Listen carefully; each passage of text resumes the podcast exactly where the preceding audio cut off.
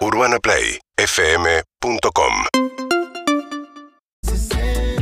Juan Ingaramos lo que suena Claro que sí. con Nico Cotton en nuestro piso. Buenas tardes, permiso. ¿Qué tal? Nico, ¿Cómo le Clemen? Matías, ¿cómo están? ¿Todo bien? La puerta está abierta, amigos, siéntense gusta. cómodos, su mejor Muchas sillón. gracias, muchas gracias. Eh, y bueno, ahora Agus va a cantar la apertura, ya que no va a sonar, la va a cantar. Hola Agus amigos y amigos de todo pasa, música. Bien. bien. Trompetas por el momento no, ¿no? Grandes momentos. Esa es la, la apertura, que no la produjo Nico, pero bien podría haberlo hecho. Hola Nico, buenas tardes. ¿Todo ¿Cómo bien? va eso? ¿Todo bien? Dale, estás Bien. mangueando algo. Nico. Sí, sí. Para el año que viene. Pará, pará, Fede. Bueno, la, la idea de esta columna medio compartida con Nico y con, y con la nota que venían haciendo es escuchar algunos demos. Los demos, viste, esa, esa primer chispazo, seguramente Nico tenga una mejor definición de qué es un demo para, para una canción.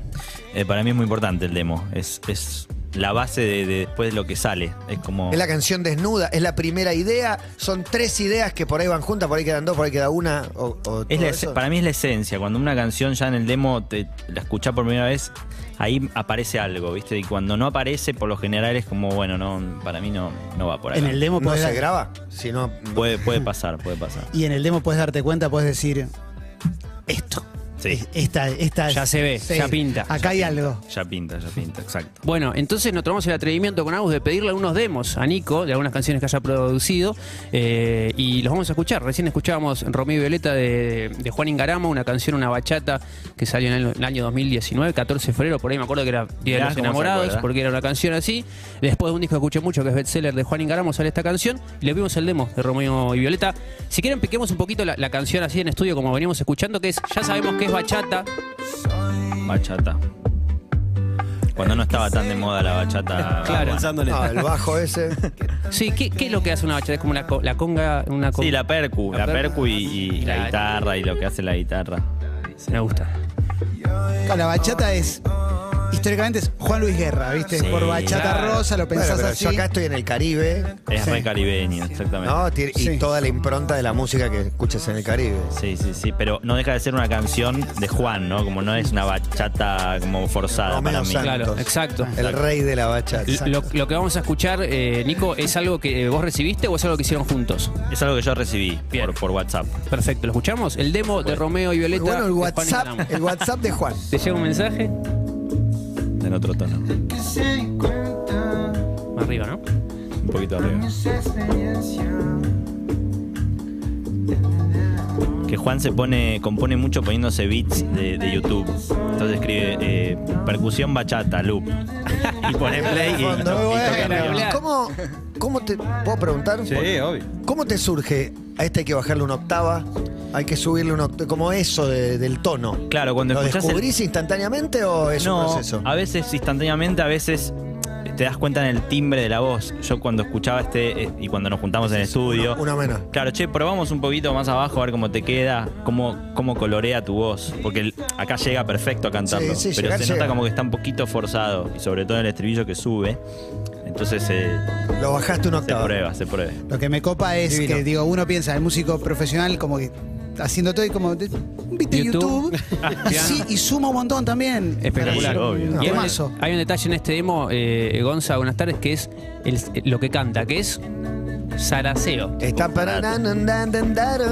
Eso se van a transformar en palabras después. ¿Vos participás de, de eso? ¿Lo recibís, Nico? Eh, por lo general, cuando me dan el lugar, sí, pero por lo general no. O sea, viene con una letra y si hay algo que. O cuando estamos componiendo un tema Sí. y hay un momento de que, se- que hay una traba y sí, che, probá esto y por lo Puedes general. sugerir una palabra que tenga más musicalidad. Sí, sí, Le exactamente. entre bien.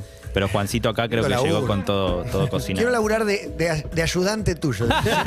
Sin la presión. Mate, sin la presión, pero yo te opino. Tal Podés ir de palabra- pasante. Claro, claro. El no. pasante. Cuando quieras. En las buenas quiero estar, ¿viste? Como Claro, si no claro, se me claro. ocurre, me voy. Yo quiero ser un cuino, ¿no? Un Claro, cuino que te ayuda claro. con la letra. Uh, qué fenómeno. ¿No soñaste que eso, Clemen? Esto es Sí, para obvio, burros obvio, como obvio. nosotros. Sí, claro, claro. De un amigo músico decirle, che, esta letra, fíjate si la metes en El- un tema. Sí, el sueño es que el amigo músico diga, se lesionó el bajista y todos los temas tienen estos tres, estos tres que vos sabés tocar.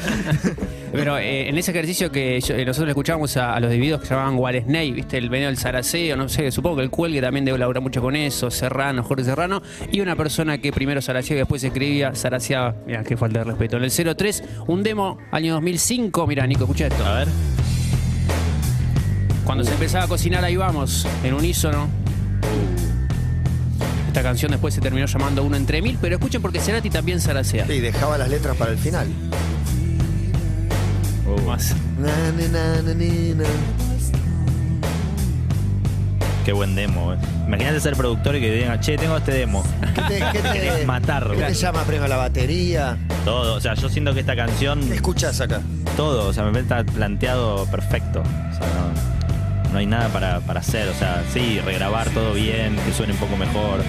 Pero fíjate, un artista como Gustavo este, te la da servida, ¿no? Al productor. Es como que. mm, Dice, se me ocurrió esto. Se me ocurrió esto, hasta el fil de batería hizo. eh, O sea. ¿Y Claro. qué pasa si te remite algo? Por ejemplo, yo sé, el principio me remite un tema de Björk, Army of Me. Sí. ¿Qué haces? ¿Buscas que se pegue o buscas que, no que se pegue como copia, sino profundizar ese estilo? Decís, separémoslo para que no remita. Claro. Siempre está bueno como tratar de que no se parezca a otra cosa, pero cuando hay una reminiscencia al pasado, a mí mucho no me molesta porque es como un homenaje, ¿no? De hecho, hay canciones que yo produje que de repente pongo cosas de otras canciones, no voy a decir cuál porque me van No, a pero- denunciar. Pero giros y detalles. Claro, cositas Trucos. o samples o cosas Claro, que, te hacen eh, acordarte de otros temas. Mirá, La inspiración. papel y lápiz ahí. Claro, pero claro, la inspiración también es nutrirse viendo lo que hay alrededor. Bueno, vamos, mira, justamente hablando de, de nutrirse lo que hay alrededor, Vamos salto, vamos a hacer vamos un a hacer un salto, salto en, en hasta te diría puntos geográficos. Eh, tenemos una foto en el 9, Manu, a ver si identificamos a las personas que aparecen en pantalla para meternos también en otro demo, en otro demo, en otra época, en otro lugar. Y también lo podemos hacer escuchar en el 10 a un Christian Stein que en algún momento dijo... Buena eh, foto. Hicimos, hicimos esta canción que estaba, estaba inspirada en Rock the Boat, una canción muy conocida, disco, quizás la primera de las canciones discos que llega al, al, al uno del Billboard. Y, hizo- y esta la, hacía, la, la tocábamos para hacer enojar a la gente del CBGBs. Uh, mira cómo entero. Wow. En este momento, ¿Este es el demo de Heart of Glass? exactamente, todavía no se llamaba, todavía no tenía esa, esa sintonía, de hecho hasta no tenía esa letra. Me Tremendo. matan los bajos de los demos. Siempre Qué están muy bien. Pero, pero lo que no tiene es el... dun, dun, dun, dun, dun, No tiene como lo característico, ¿no? Exactamente. Vos, vos- vos querés ir ahí, vos querés ir ahí, nos vamos, nos vamos entonces a meter justamente en eso, porque esta canción que eh, ellos denominaban también como la canción disco, o sea, che, ¿qué hacemos? Y hagamos la canción disco. Y tocaban esta. Faltaba el disco. Pero faltaba el disco. Y llaman a, a un productor, y acá nos metemos también en el laburo de productor. Hay dos, dos variantes en, en este demo: el laburo de productor y los fierros. Son dos cosas que van a empezar a entrar ahora. Bien. Entonces lo llaman a Mike Chapman y le dicen, che, eh, Parallel Lines fue quizás el disco más conocido, el, el- el- el que más la rompió de, de Blondie. Y empezaron ese camino con él. Él escucha este demo y dice, esto hay que regrabarlo. En una charla que empieza a tener un poco con, con Debbie Harris, le dice, che, ¿vos, a vos qué te gusta? ¿Quién, quién es- ¿A quién admirás? Dice, Donna Summer. Wow. Listo. Ah, pará, pará, pará. Excelente. Pará, Donna Summer. Bueno. eh, va- vamos a hacer algo por ahí. Entonces, en el 11 vamos a deconstruir un poquito la canción y ir sumando capas. Agarra a Jimmy Destri y le da esta caja de ritmos, una Roland. Nacer 78. Ya está Miley Cyrus anotando todo. Sí. Esto en el futuro me va a rendir. Haciendo gárgaras. Empieza a sumar la voz de Deborah Harry, que le mete por primera vez una MT250, que es la primera, la primera máquina que había para hacer reverb digital.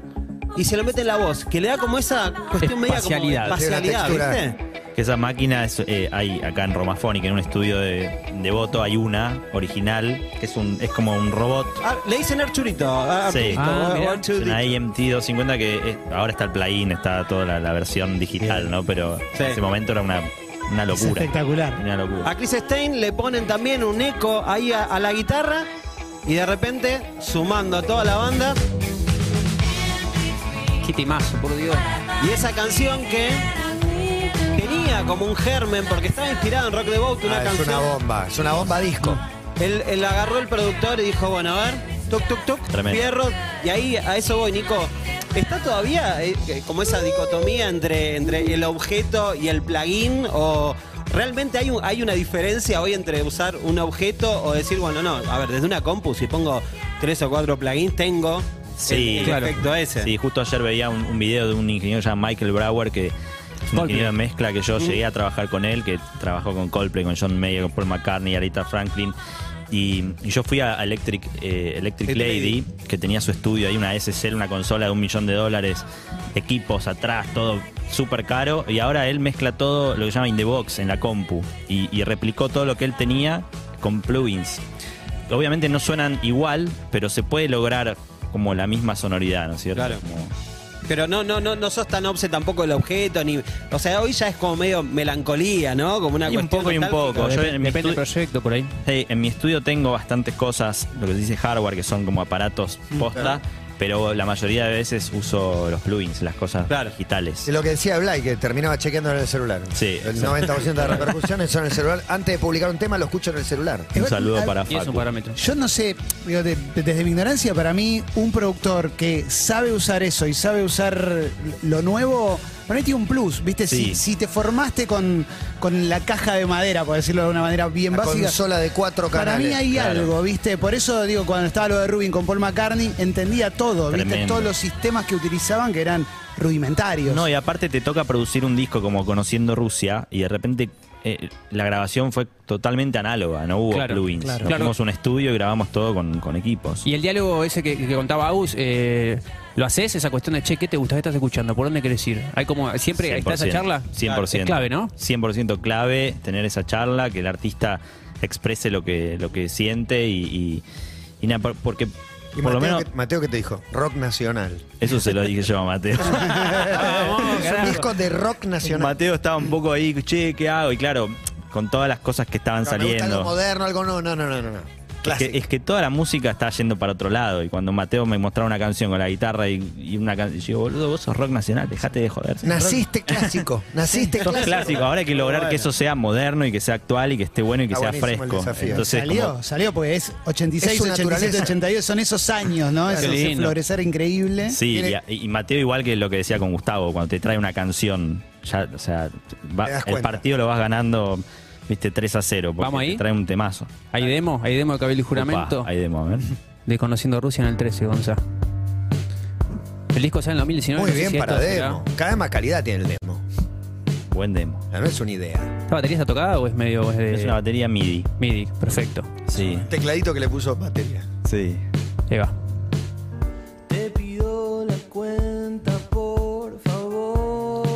Esto es lo que me mandó también por WhatsApp. Me dijo, che, hice esta canción, esta idea. Y me, y me encantó al toque. Me encantó al toque. Espectacular. buenísima. Esto lo escuchás por primera vez y decís, Eso está buenísimo. ¿esto ya está grabado?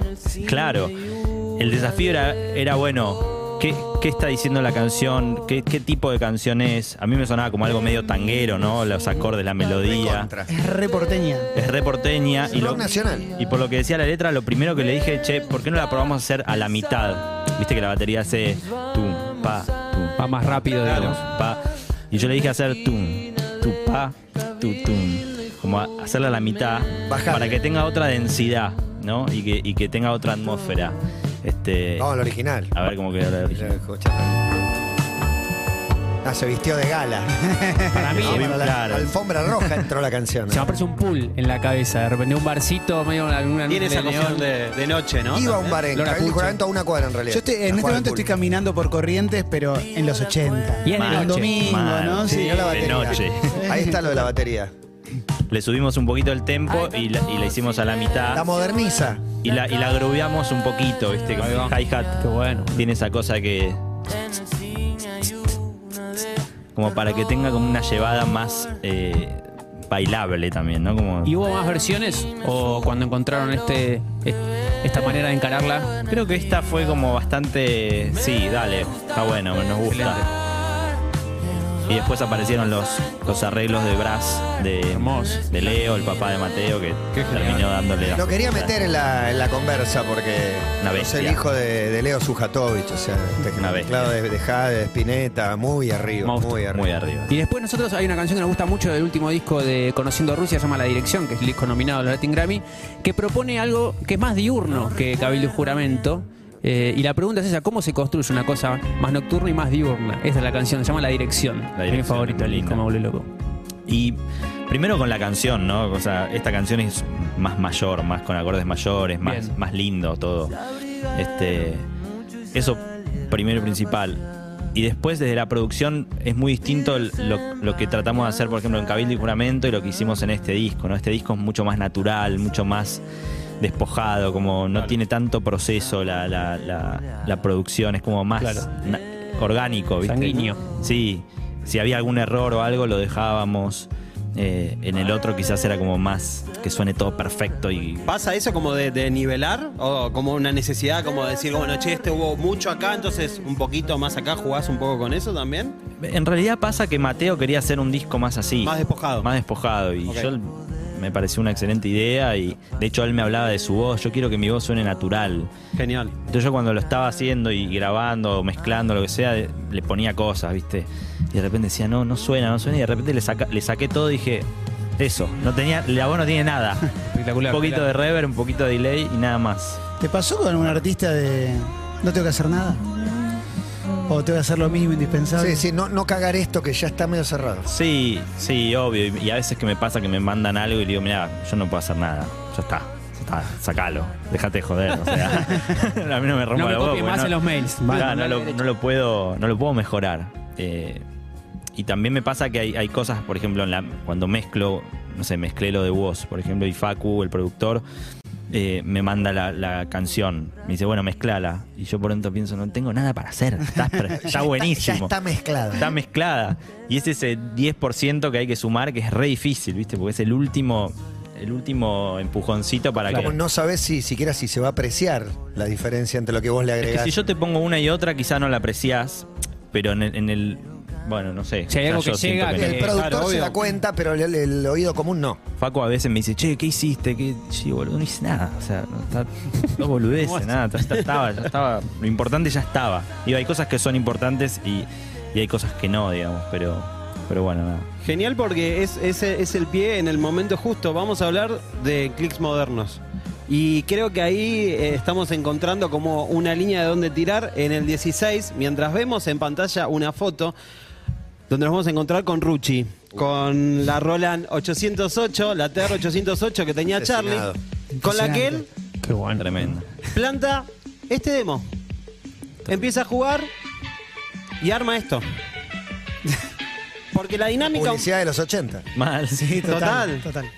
La dinámica de él un poco también en esos demos era agarrar, se ponía Ruchi y iba saliendo esto. Hermoso. Entonces eh, pasa a ser una pieza importante en la composición de Charlie de esos momentos y también en el planteo de los demos. Pero lo, lo- lo más lindo de todo esto también es que después de, bueno, hablábamos de Electric Lady, después de haber ido a Electric Lady, estar laburando con Joy Blaney, con todo, tipo, toda una cosa, contrata sesionistas.